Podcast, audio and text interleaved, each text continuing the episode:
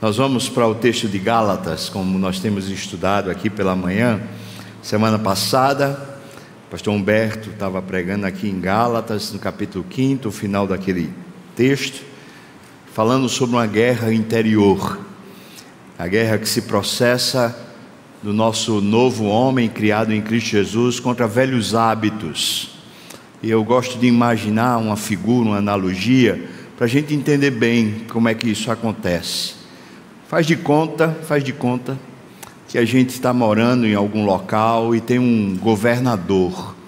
Aquele governador cria estradas entre o ponto A e o ponto B. Aquelas estradas são perigosas, mal feitas, elas são ruins, mas elas são o único caminho entre o ponto A e o ponto B para a pessoa passear, para a pessoa viver. Então, nós vivendo ainda debaixo daquele governo, daquele governador, nós andamos por aqueles, aquelas estradas todos os dias, mesmo debaixo de risco, de perda, de morte, é ali que a gente anda. Mas o governador morreu e veio um novo governador. E esse novo governador, ele cria outras estradas, boas estradas uma estrada que vai talvez por um caminho mais longo, mas um caminho mais seguro, mais perfeito, mais reto, mais justo. O velho governador criou as estradas, elas ainda estão lá, mas ele não existe mais.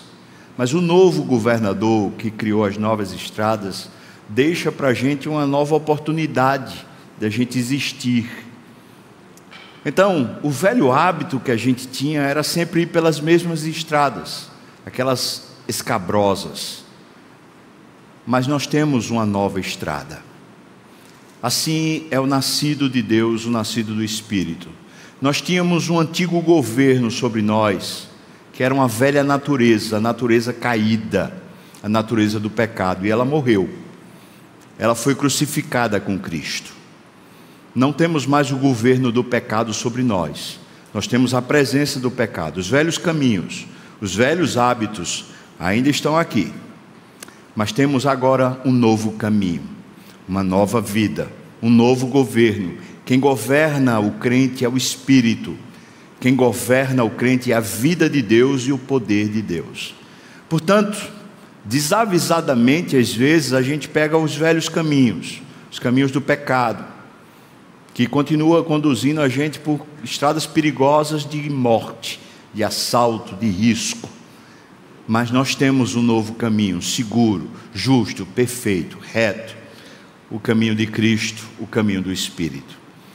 A batalha que se processa dentro do nosso coração é justamente porque a gente tem um hábito do velho homem de sempre andar pelo caminho do pecado. Então, quando a gente vive a vida Aqueles velhos hábitos ainda querem levar a gente pelos mesmos caminhos. Mas Romanos capítulo 6 não deixa dúvida. O velho homem morreu, ele foi crucificado com Cristo. Então nós temos agora um novo caminho.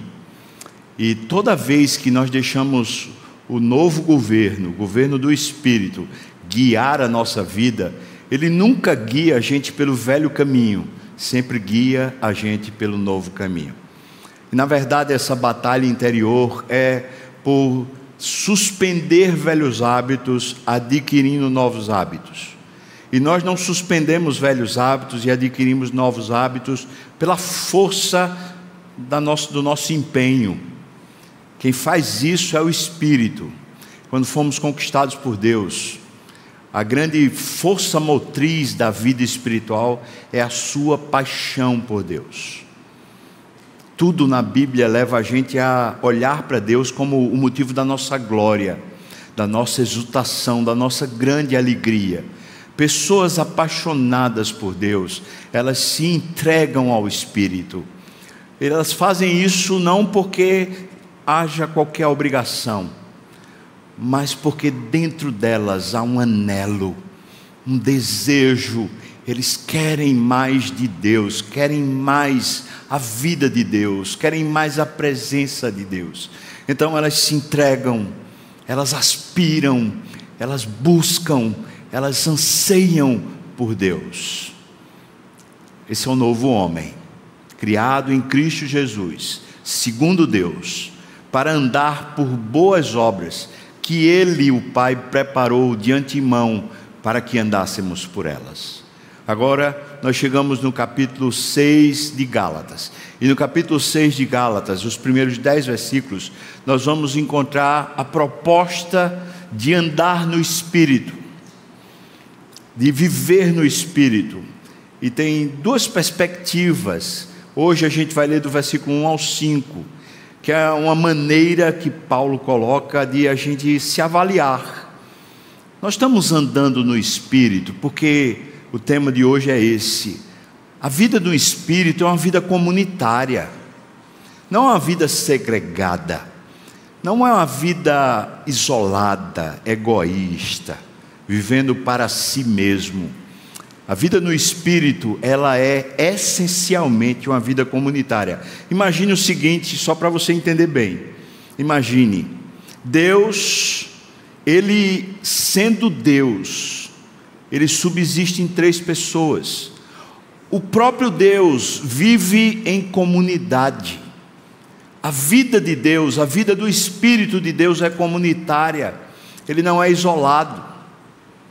E quando ele cria a igreja e entrega a vida dele para a igreja, a vida da igreja, a vida do crente, a vida do salvo, ela é essencialmente a mesma vida do Pai uma vida comunitária.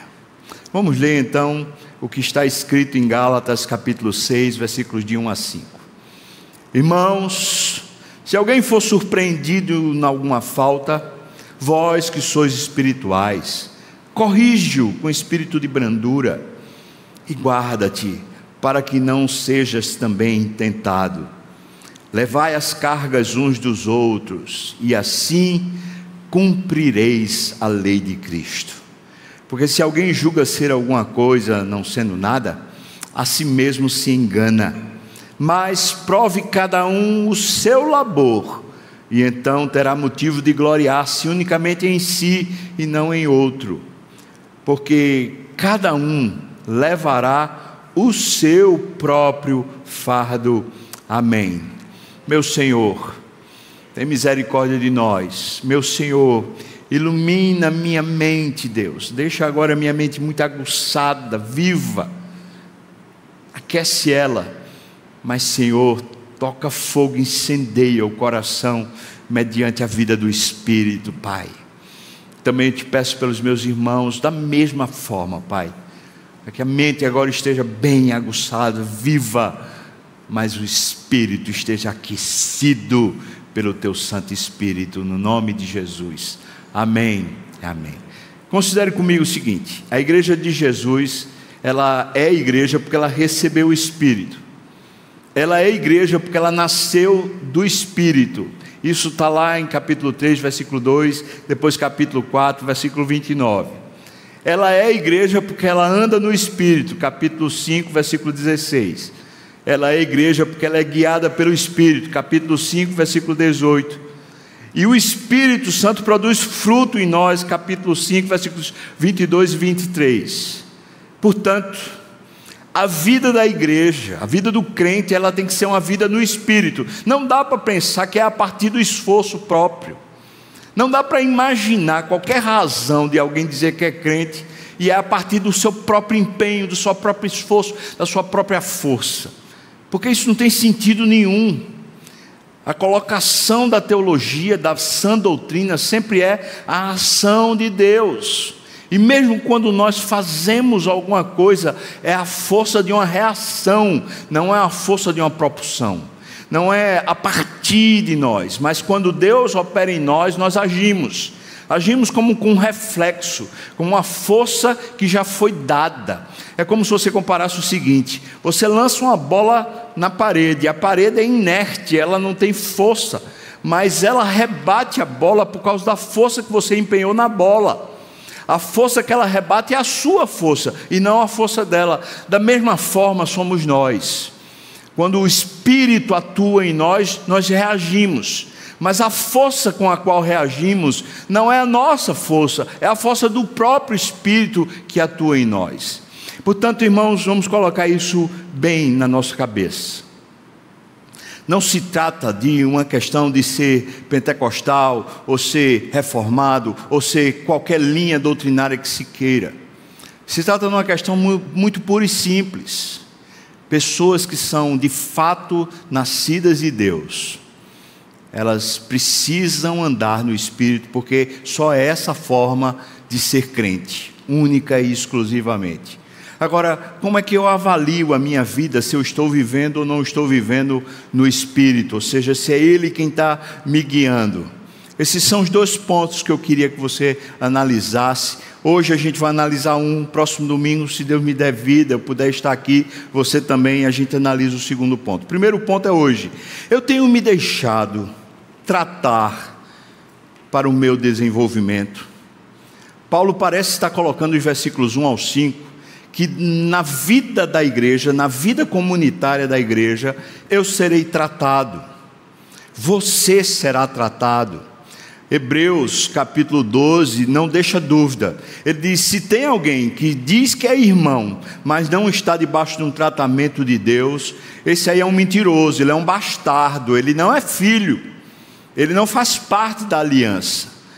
Todo mundo que é nascido do Espírito vive numa comunidade chamada igreja, e na comunidade nós somos tratados reciprocamente. Há um tratamento. A igreja é uma comunidade terapêutica, não terapêutica no sentido de que as pessoas vão lá como coitados ou como sofredores para arranjar algum tipo de benesse, mas é porque ela, ela mesmo trata um ao outro por meio do Espírito de maneira que não há hierarquia nos crentes. Não há os que são melhores e os que são piores. Não há os supercrentes e os, os que são meio crentes. Todos que são crentes são do Espírito e, através do Espírito, guiados pelo Espírito, um ajuda o outro, tratando mutuamente assim a vida do Espírito. Segundo ponto, dos versículos 6 ao 10, que não vamos tratar hoje, mas é um método de avaliação, é eu tenho me comprometido com o serviço no corpo de Cristo. Então, são essas duas, duas grandes avaliações para saber se eu tenho vivido a vida do Espírito. A primeira, eu tenho me deixado tratar para o meu próprio desenvolvimento ou quando as pessoas se metem na minha vida, quando as pessoas de alguma maneira mexem comigo, eu fico dodói, ressentido. Ah, não vou mais, eu não quero, eu não gosto. Eu tenho me deixado tratar. Segunda questão é essa: eu estou comprometido com o serviço. Há empenho da minha parte no sentido de servir a Deus no corpo de Cristo, ou seja, na igreja. Vamos para essa primeira parte, essa parte do deixar-se tratar para o seu próprio desenvolvimento, o desenvolvimento de cada um. Veja o versículo primeiro que nós lemos. Ele diz: Irmãos, se alguém for surpreendido em alguma falta, é preciso que a gente entenda o seguinte: o desenvolvimento espiritual, ele não exclui faltas, quedas. Não exclui. E na verdade, sendo muito realista, muito claro, transparente, Todos nós faltamos em algum grau. É claro que existe diferença de iniquidade. Existe iniquidade maior iniquidade menor. E quando falamos de pecado, os graus de iniquidade é que vão aferir o tipo de tratamento que precisa ser dado. Mas o fato inequívoco é que todos, em alguma monta, em algum grau, faltam. Portanto, Paulo está colocando assim: se alguém for surpreendido em alguma queda, mas veja que a perspectiva ela é uma surpresa. A vida do espírito não é uma vida que a pessoa se arrasta na lama, mas que ela pode cair na lama. E quando cai, se suja naturalmente, mas ela não vive como uma porca a revolver-se na lama ela vive como um santo puro, que não quer a lama, mas que por vezes pode tropeçar. A palavra grega que é usada aqui como falta significa literalmente pisar fora do caminho. O pecado pode surpreender a gente. A gente de repente está andando com Cristo e numa desatenção a gente põe o pé fora. E quando a gente põe o pé fora, isso é falta. Isso é a perspectiva bíblica que está colocando aqui. Bom, irmão, se a gente pode ser surpreendido, então a gente tem que considerar a necessidade que a gente seja tratado. Veja que a ideia de surpreender é que a pessoa que pôs o pé fora do caminho, ela não se apercebeu. Quem percebeu o pé dela fora do caminho foi quem andava com ela. E se ela não se apercebeu, ela precisa que alguém diga: seu pé está fora, põe o pé de novo para dentro. E assim ela pode pôr de novo, porque para ela é uma surpresa, ela foi surpreendida. Então considere isso. Na verdade, eu queria desenvolver aqui seis pontos importantes que Paulo destaca aqui para o nosso desenvolvimento espiritual. E o primeiro ponto é precisamente esse: a possibilidade de haver queda. E sabendo todos nós que podemos cair, nós precisamos uns dos outros para quando o nosso pé for colocado do lado de fora, alguém possa colocar o pé de novo para dentro, ou possa nos advertir para colocar o nosso pé de novo para dentro. Eu já tenho dito isso muitas vezes e volto a falar isso para a igreja, porque para mim é mais do que uma necessidade, é o, o, a maneira de viver, na verdade. Eu preciso de pessoas que sejam leais a Deus o suficiente e amigas minhas o suficiente para olhar os meus desvios. Pessoas que sejam leais a Deus o suficiente para estarem comprometidas com a vida de Deus ao ponto de amarem a Deus e não deixarem que seus filhos se desviem. Mas pessoas que sejam leais e amigas o suficiente minhas amigas o suficiente, que elas possam chegar a mim com clareza e transparência e dizer: seu pé está fora. Se eu não tiver isso, então eu estou vivendo uma utopia. Uma utopia de que eu estou de alguma maneira sempre certo ou sempre vivendo da forma que agrada a Deus. Isso é uma utopia. Você já se percebeu? Certamente que sim a pessoa que menos conhece as suas costas é você. Você não conhece sua nuca, você não conhece a parte de trás. O seu campo de visão é limitado, no máximo aqui, ó, 180 graus. Sendo assim, irmãos, nós temos muitos pontos da nossa história que não estão visíveis aos nossos olhos. E por mais que a gente queira acertar e tenha no coração o desejo de viver de forma correta, e buscando a Deus e se entregando ao Senhor, sempre há pontos da nossa vista que estão descobertos. E se alguém for surpreendido em alguma falta, essa surpresa demanda de nós que alguém possa nos advertir, possa nos corrigir. Segundo ponto que nós destacamos para esse desenvolvimento espiritual é aqui ainda no versículo 1, quando ele diz: corrigiu Veja, é uma necessidade de correção. O segundo ponto é que a queda necessita de tratamento amoroso. Não é qualquer tratamento, é um tratamento amoroso. Esse segundo ponto, então, é o tratamento amoroso para com os que caem. Aqui eu queria levantar algumas questões sobre como tratar, e nessas questões a gente entendendo o sentido que Paulo vai colocando aqui na carta. Primeira questão: quem deve lidar com aqueles que caem?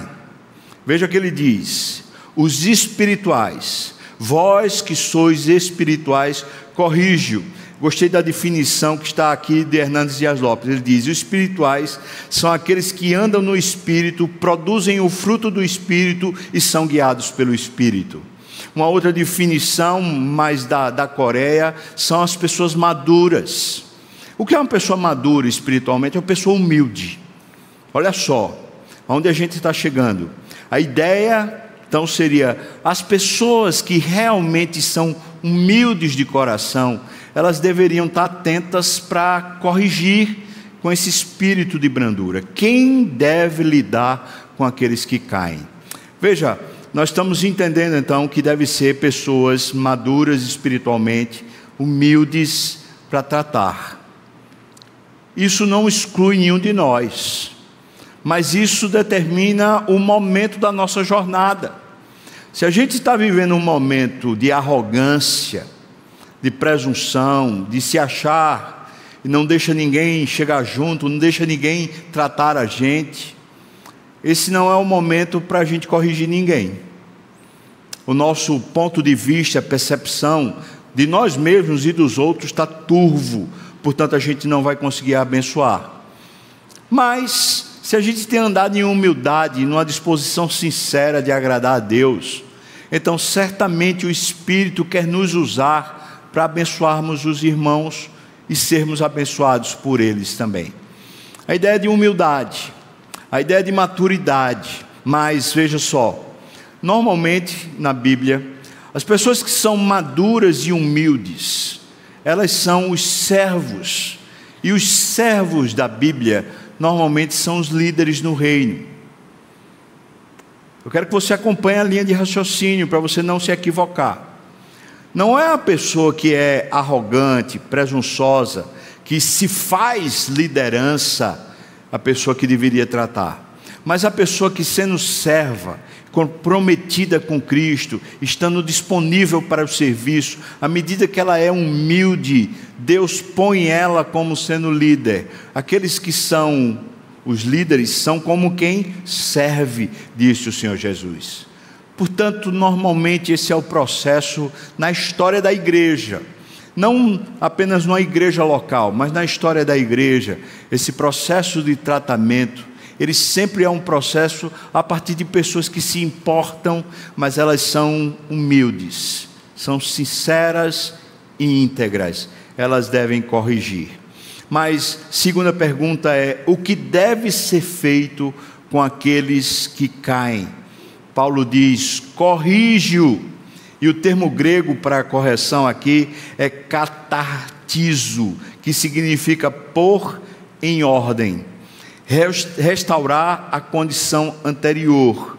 Veja só, é uma ideia de um osso quebrado que alguém faz o tratamento, alguém faz a intervenção para que o osso seja colocado no lugar de novo e ali se põe um suporte para que aquele osso se firme e volte à condição anterior.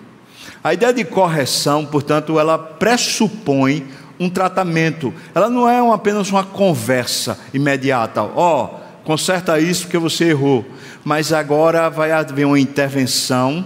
Essa intervenção, naturalmente, é dolorosa, dói, porque a gente recebe uma notícia que não nos agrada. Olha, você está fazendo uma coisa errada. Mas todo mundo que é crente de verdade não quer estar fazendo uma coisa errada. E quando ela é surpreendido pelo fato de que ela está fazendo uma coisa errada, dói incomoda. Fala assim: como assim? Eu tenho me esforçado, eu tenho tentado viver a, vida correta, a vida de Deus, mas alguém chega e fala: mas não está, está errado, está troncho, tá, o pé está fora. E a pessoa então, é aquele momento de dor, se a pessoa é humilde, dispõe ela a uma correção. O osso precisa ser colocado no lugar, depois é colocado uma faixa, um invólucro, para que ele possa se fixar e então a condição volte. Um tratamento. Esse tratamento é o acompanhamento durante um período, a fim de que a pessoa se recomponha, ela volte, ela seja de fato aferida, aferida, avaliada o retorno dela, a posição dela de retorno. Então, com, ou melhor, o que deve ser feito, deve ser feito um processo. E essa correção é um processo para restauração, construindo novamente a condição que a pessoa tinha de estar vivendo para Deus. A terceira pergunta que a gente vai fazer é: como confrontar aqueles que caem? Veja que o texto diz assim: corrigiu com espírito de brandura a maneira é branda, é suave. E isso é tentador, porque normalmente, quando a gente está vendo uma pessoa que está faltando e isso nos afeta, nós ficamos indignados. A nossa indignação faz com que a gente eleve o teor, em vez de a gente corrigir para o bem, a gente corrige por causa da ira que estamos sentindo. Mas se somos espirituais, a intenção da correção não é o meu favorecimento, a intenção da correção é o favorecimento do faltoso. Então, o espírito de brandura é essa docilidade necessária para a correção e para o tratamento.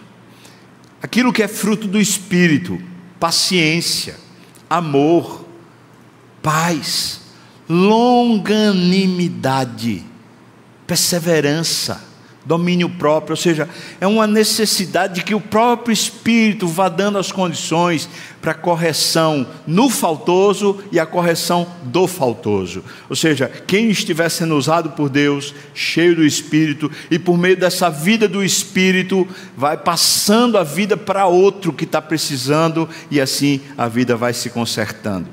Mas a quarta pergunta é: que precauções devem ser tomadas ao confrontar aqueles que caem? Veja, Paulo diz assim: e guarda-te, ainda no versículo 1, e guarda-te para que não sejas também tentado. é um perigo. Toda vez que a gente se senta nessa cadeira de que eu posso tratar você, só a cadeira, só a posição de achar que eu posso tratar você, ela é tentadora. Então, se você é maduro e se você é humilde, quando você está na posição de tratar alguém, você pode ser tentado a se achar melhor do que o faltoso, a se achar numa posição mais privilegiada. E isso pode fazer com que o processo que você está usando para a pessoa se levantar, levante a pessoa e faça você cair cair na arrogância. Portanto, esse, esse não é um processo fácil, porque, irmãos, todos nós somos faltosos, e em sendo, todos nós precisamos da mesma graça.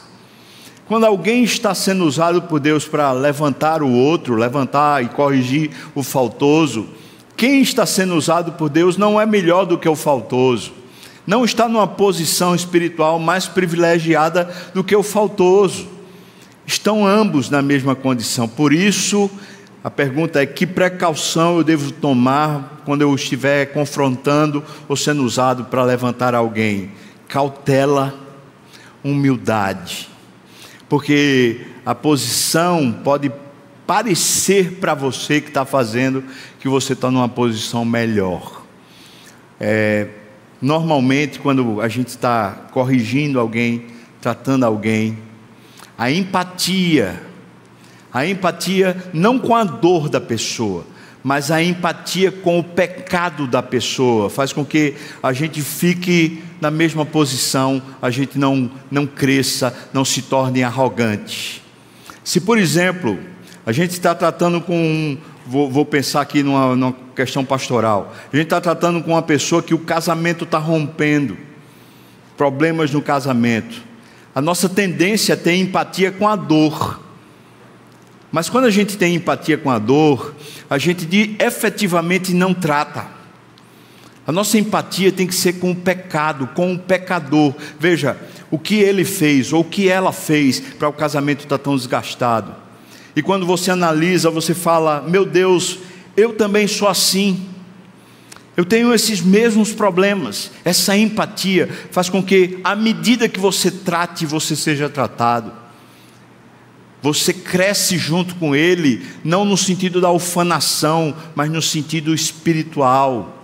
Portanto, veja, você precisa e eu preciso de uma cautela e a empatia no sentido de perceber que aquela falta ela tem muito a ver consigo eu que estou tratando, sou tão perigoso, é tão perigoso aquele, aquela falha, tão perigosa para mim quanto para aquela pessoa. Foi por um, um, um, fio de cabelo que eu não caí igual. Foi por, por nada que eu não estou na mesma situação. Portanto, essa empatia faz com que a gente consiga de fato abençoar. Outra coisa, Se a empatia que temos é pela, pelo pecado, sabendo que a gente é tão pecador quanto, a gente não, não fica com uma pena da pessoa como se ela fosse uma vítima. Na verdade, a gente quer levantá-la o mais rápido possível, porque nós mesmos não queremos cair naquela mesma transgressão. Assim, o trabalho de levantar, de corrigir, é um trabalho e um empenho, não por vitimismo ou por vitimização da situação, mas por levantar pessoas, fazer as pessoas crescerem espiritualmente a partir das suas próprias faltas e a partir dos seus erros. Veja então, como é que eu me deixo tratar para o meu desenvolvimento? Me colocando na posição de que qualquer momento que eu pôr o meu pé fora, alguém possa chegar e me tratar. E ao mesmo tempo, se eu tenho sido maduro, humilde, me dispor a ser usado por Deus para abençoar pessoas que estão caminhando ao meu lado. Agora eu vou trocar isso em miúdos para que fique mais claro. Vamos pensar aqui no ministério de louvor. O ministério de louvor, supostamente, o ministério é ensaiar para cantar no domingo, ou cantar num culto, ou cantar numa apresentação. Não é. Isso faz parte mas o ministério de louvor é igual ao ministério de pregação, como é igual ao ministério de departamento infantil. O objetivo é glorificar a Deus. E o que glorifica a Deus não é a entonação, a postura ou o arranjo musical. O que glorifica a Deus, preste atenção, irmão, sempre é o coração. Eu vou perguntar agora para você: o que é que glorifica a Deus? Coração. coração. Portanto, se a pessoa toca eximiamente o, o violão, mas o coração está com um pé longe, isso não vai agradar a Deus.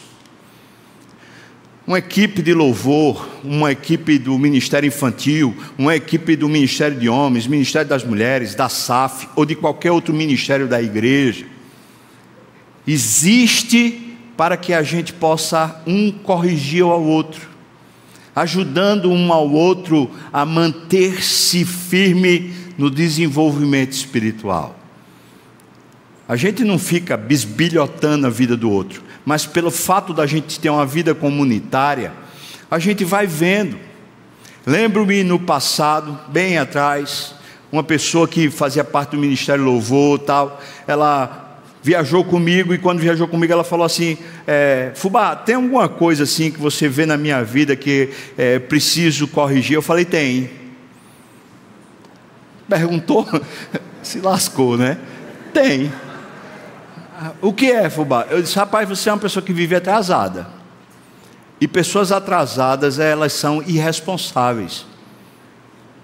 Isso é falta de compromisso.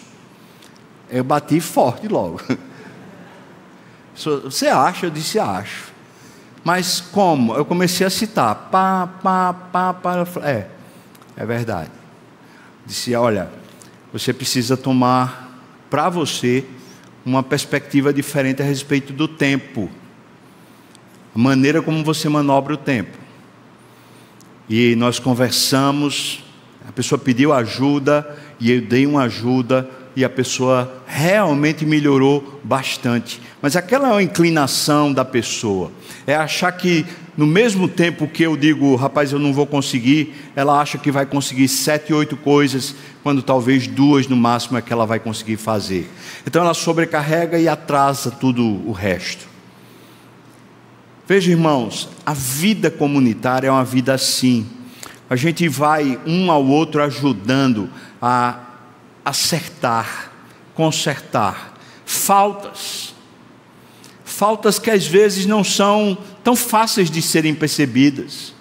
Se estão ensaiando, mais do que acertar a, a entonação, acertar o vo, vocal, acertar os instrumentos, acertar a harmonia, muito mais do que isso, à medida que se ensaia, se acerta corações, se acerta a vida com Deus, se acerta a paixão por Cristo. É isso o alvo, amém, irmãos? É isso. Os ministérios de uma igreja, eles devem colaborar para que os crentes, os irmãos, cresçam, amadureçam, seja em que área for, mas sempre no mesmo sentido, o amadurecimento espiritual. Bom, nós chegamos agora no terceiro ponto. O primeiro ponto foi: pode haver uma queda. O segundo ponto é: precisamos ter um tratamento amoroso com o caído. Chegamos no terceiro ponto, versículo 2. Paulo diz: Levai as cargas uns dos outros e assim cumprireis a lei de Cristo. Vamos pensar aqui: o que é a lei de Cristo? A gente pode encontrar isso em João capítulo 13, versículos 34 e 35, quando Cristo diz: Um novo mandamento vos dou, que vos ameis uns aos outros, assim como eu vos amei. Veja, Cristo se põe como exemplo para que a gente aprenda que, seja qual for o nosso caminho comunitário, só tem uma maneira desse caminho acontecer: amando. Amando. É amando como Cristo amou. É isso a lei. Mas dito isso, ele diz que a gente precisa levar as cargas. A palavra carga aqui é baros. Essa palavra significa opressão, preocupação. Essa é uma carga opressiva. Essa é o tipo de carga como se fosse um container cheio, pesado, que está sobre as costas de alguém. Portanto, ela oprime, colocando a pessoa no chão, esvaziando ela até que ela morra. Veja, irmãos, a vida aqui no mundo ela é cheia de aflições. Cristo avisou isso. E nós estamos vivendo e vez por outra essas cargas caem sobre nós. Aí você tem uma notícia ou uma pessoa está vivendo uma vida tão cheia de, de peso, de embargo, de transtorno, colapso na família, colapso financeiro, as cargas vão se amontoando, e a Bíblia então está dizendo para a gente: olha, a gente está aqui como comunidade, um para ajudar o outro nessa luta. Não é para a gente ficar acusando nem sabotando, mas ajudando um ao outro. Veja, os fariseus, Jesus diz que eles eram especialistas em colocar cargas sobre os outros, ensinando a vida do Espírito ou a vida de Deus como se fosse uma série de burocracia. Tem que fazer assim, tem que fazer assim, assim, aquela regra, regra, regra, regra. E Paulo está dizendo: olha, é, é o contrário é o amor de Cristo encharcando corações de vocês, para que vocês possam amar uns aos outros. Agora, preste muita atenção, o que o texto está dizendo aqui é: levai as cargas, o que? Uns, como é, irmãos? Levar as cargas? Percebe? Ele não está colocando aqui os espirituais, mas ele está colocando todos. Não tem essa coisa, veja só, não tem essa coisa, eu vou para a igreja porque eu estou muito pesado, eu preciso lá que alguém carregue minhas cargas. Não. Eu vou para a igreja, mesmo estando muito pesado, para ajudar a carregar as cargas dos outros. E certamente Deus já tem providenciado também pessoas que carreguem as minhas cargas junto comigo mas todos nós estamos de alguma maneira carregando juntos as cargas uns dos outros, de maneira que isso é mútuo e progressivo, isso não é uma coisa setorizada dentro da igreja. Nosso desenvolvimento espiritual requer de nós uma disposição. Você quer crescer espiritualmente, você precisa de uma vida comunitária. E a vida comunitária espiritual requer de você uma disposição é necessário ter uma disposição a disposição de levar as cargas. Mas você diz, mas já está tão pesado as minhas costas, já está tão pesado para mim, já é tão difícil tudo que eu tenho que levar. Pois é exatamente isso, a vida cristã, ela não está centralizada em nós, ela está centralizada em Cristo. E essa disposição, quando você abre o coração para ser usado por Deus para levar a carga dos outros, você sente um alívio, não porque você de alguma maneira fez alguma coisa, mas porque à medida que você se dispõe a viver a vida de Cristo, o próprio Cristo leva a sua carga. Ele é quem toma nos ombros e começa a carregar por você. Se eu e você não nos dispomos a levar as cargas dos outros, nós desobedecemos o amor de Cristo. E se desobedecemos o amor de Cristo, nós não estamos deixando Ele levar as nossas cargas. E portanto vamos continuar pesados. Mas se você se dispõe a levar a carga dos outros, você está vivendo o amor de Cristo e o próprio Cristo toma suas cargas e as leva no seu lugar, levando através da comunidade uns com os outros as cargas. Uma disposição é necessária. Quarto ponto, uma cautela é necessária. Veja o texto diz para nós, versículo 3: Porque se alguém julga ser alguma coisa, não sendo nada, a si mesmo se engana. William Hendricks fala assim: o que nos faz ternos, generosos, humildes e mansos, compassivos e prestativos para com os demais, é o fato de dar-nos conta do pouco que nós somos.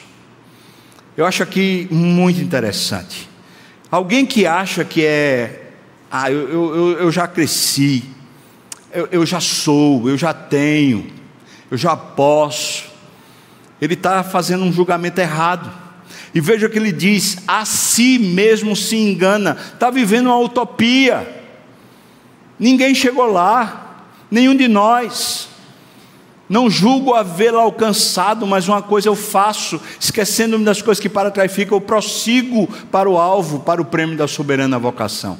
Irmãos, nós que somos perfeitos, conforme Paulo escreve aos Filipenses, nós temos essa disposição, mas também essa cautela. Não vamos enxergar nós mesmos como se a gente fosse alguma coisa.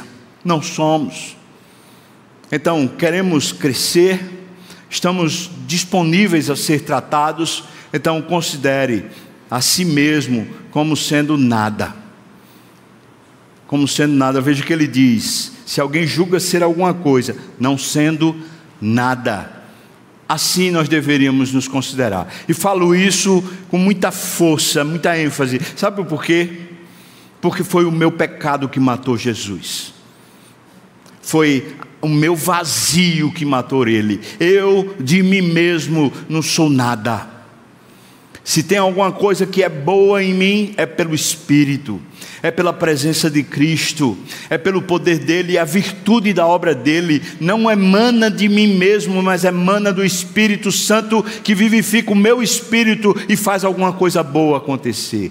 Então, uma cautela é necessária. Quinto ponto, uma atitude é necessária. Veja aí o versículo 4, ele diz: Mas prove cada um seu labor, não, e então terá motivos para gloriar-se unicamente em si e não em outro. Veja, a palavra provar aqui, doquimazeto, doquimazeto, ela é usada pelo apóstolo Paulo e significa o seguinte: aprovar depois de um teste ou um exame. Ela era usada para testar se os metais eram puros ou eram impuros. O que Paulo está dizendo aqui é: cada um teste o seu esforço, avalie o propósito, a motivação, a desenvoltura, o empenho do seu esforço. Você diz, eu tenho tentado viver para Deus, eu tenho tentado me entregar ao Espírito, eu tenho tentado realmente viver uma vida que agrade a Deus. Agora avalie. Paulo está dizendo isso. Olhe, porque se você olhar, você tem sempre um padrão, preste muita atenção nisso, mais alto do que você mesmo. Ora, se eu começar a me avaliar como faltoso, eu sempre vou me enobrecer e me achar maior do que o outro. Mas o nosso padrão é quem, irmãos? Nosso padrão é quem? É Cristo. E se eu olho para Ele, eu estou sempre aquém. Eu estou sempre longe eu estou sempre precisando progredir. E à medida que eu olho para Ele, eu posso me gloriar no que Ele tem feito em mim, no que Ele faz, não no que eu fiz ou consiga fazer. Por isso é necessário uma atitude, uma disposição, uma cautela, uma atitude. A atitude é avalie. Seja consciencioso e avalie. Não fique à mercê da sua vaidade. Avalie, se deixe avaliar. Não fique se sabotando, achando que, que é alguma coisa, não sendo nada. E a sexta atitude necessária, o sexto ponto para o seu desenvolvimento espiritual, uma responsabilidade é necessária. O versículo 5 diz: Porque cada um levará o seu próprio fardo. Veja, a palavra fardo palavra carga, tanto no português, mas especialmente no grego, elas são distintas. Para que não haja confusão, a gente deve levar as cargas uns dos outros. A palavra carga, como falei, é um peso gigantesco que mata, sufoca uma pessoa. É o peso, peso existencial, circunstancial da vida. Mas essa palavra fardo que é usada aqui, ela poderia ser traduzida hoje, naturalmente, como uma mochila, como aquilo que é um dever seu, que você pode pôr nas costas e você mesmo cuidar. Essa palavra fardo ela se aplica ao seu zelo pessoal pela sua vida espiritual. Por exemplo, meu Deus, meu coração está encharcado pelo amor. Eu tenho me visto amando o Senhor hoje mais do que ontem. Meus olhos ainda estão brilhando de paixão pelo Senhor Jesus. Esse é o seu fardo. Essa é a sua mochila, a sua vida espiritual, seu apetite por Deus, sua devoção, seu carinho, seu apego às Escrituras. Você ainda está cheio disso. Essa mochila é sua, irmão. Ninguém vai carregar essa mochila. Você está cheio de paixão por Deus, de desejo por Deus. Esse é o fardo, é o seu próprio fardo, essa é a sua mochila que você deveria carregar. Warren Wisby diz assim: alerta que devemos ajudar uns aos outros a carregar os grandes pesos da vida, mas há certas responsabilidades pessoais que cada pessoa deve carregar sozinha.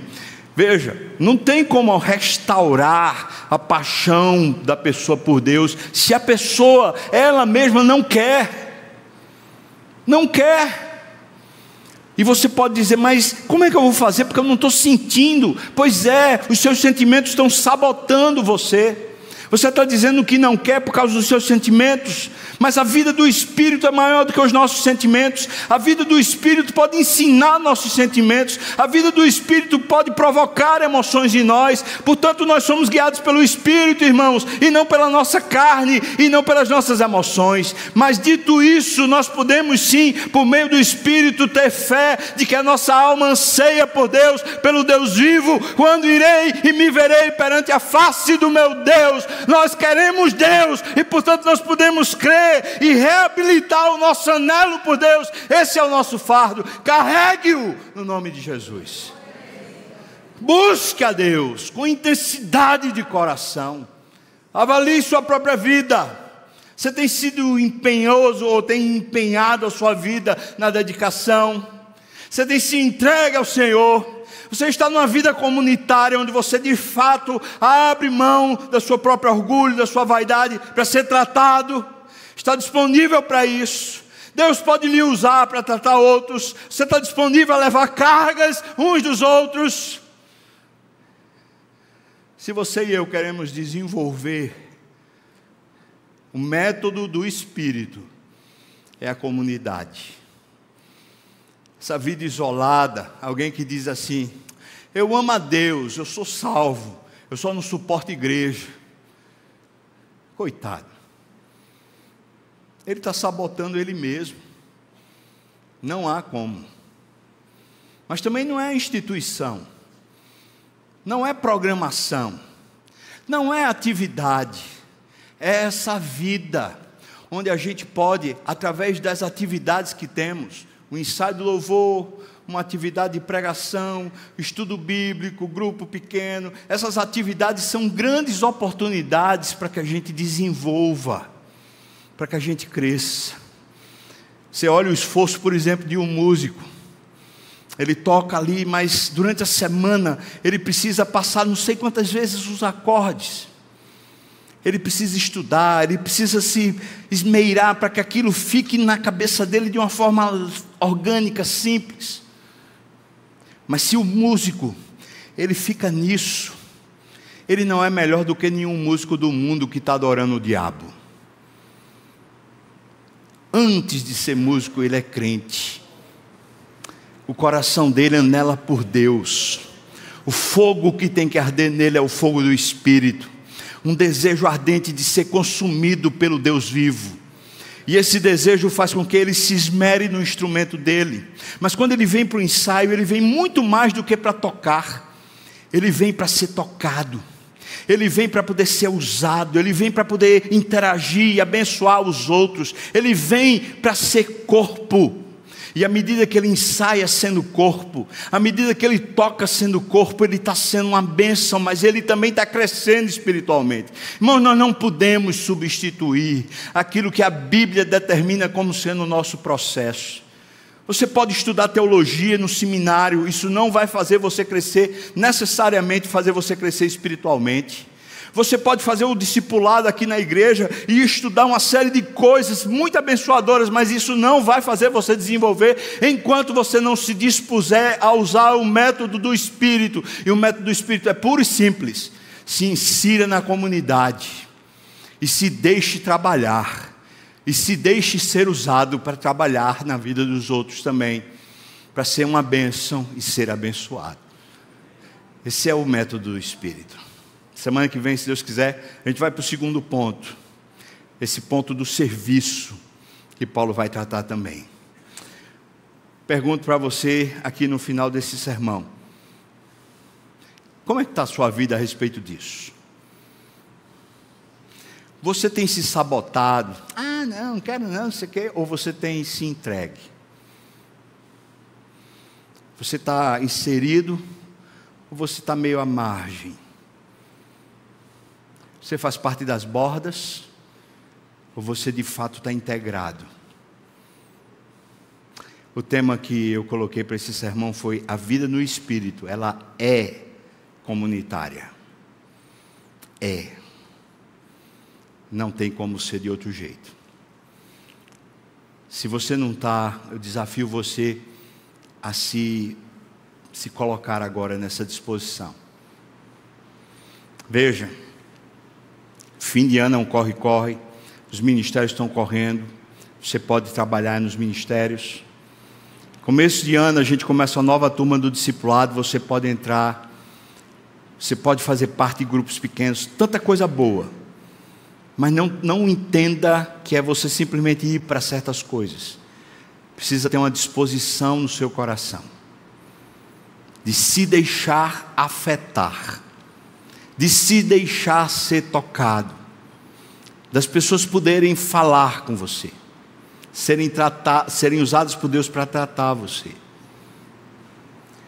Isso vai fazer toda a diferença no seu crescimento espiritual. Você topa?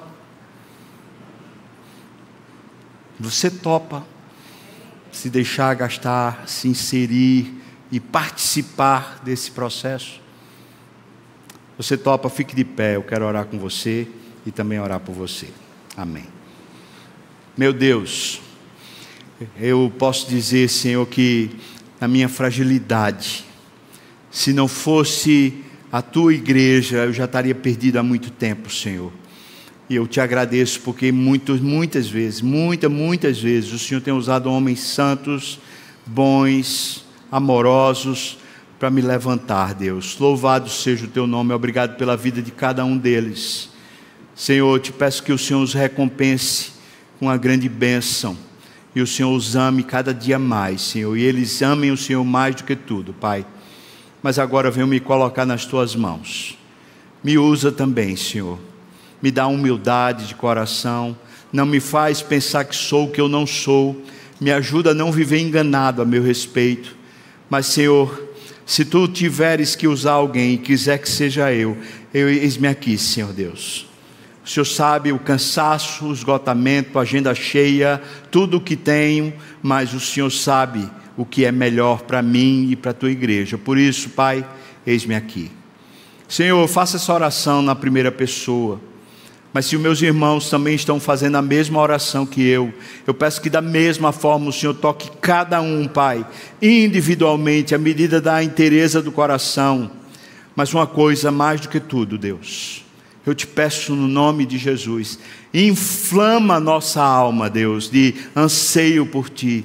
Toca o nosso coração de desejo e apetite pelo Senhor. Leva, eleva a nossa vida devocional. Eleva o nosso coração um amor maior por Ti, Pai. Eu te peço isso no nome de Jesus. E que a graça do nosso Senhor e Salvador Jesus Cristo, o amor de Deus, o nosso querido e amado Pai a comunhão, o consolo, a bênção, o poder, o avivamento do Espírito venha sobre nós, povo do Senhor, não só aqui agora, mas até quando o Senhor voltar e nos tomar para si. Aleluia! Amém. Glória a Deus, irmãos.